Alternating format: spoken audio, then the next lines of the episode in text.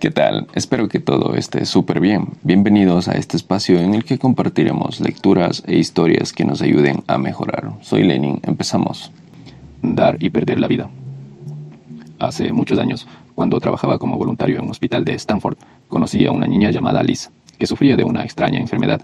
Su única oportunidad de recuperarse era una transfusión de sangre de su hermano de 5 años, quien había sobrevivido a la misma enfermedad y había desarrollado los anticuerpos necesarios para combatirla. El doctor explicó la situación al hermano de la niña y le preguntó si estaría dispuesto a darle su sangre. Y yo lo vi dudar por unos momentos antes de tomar un gran suspiro y decir, sí, lo haré si eso salva a Alice.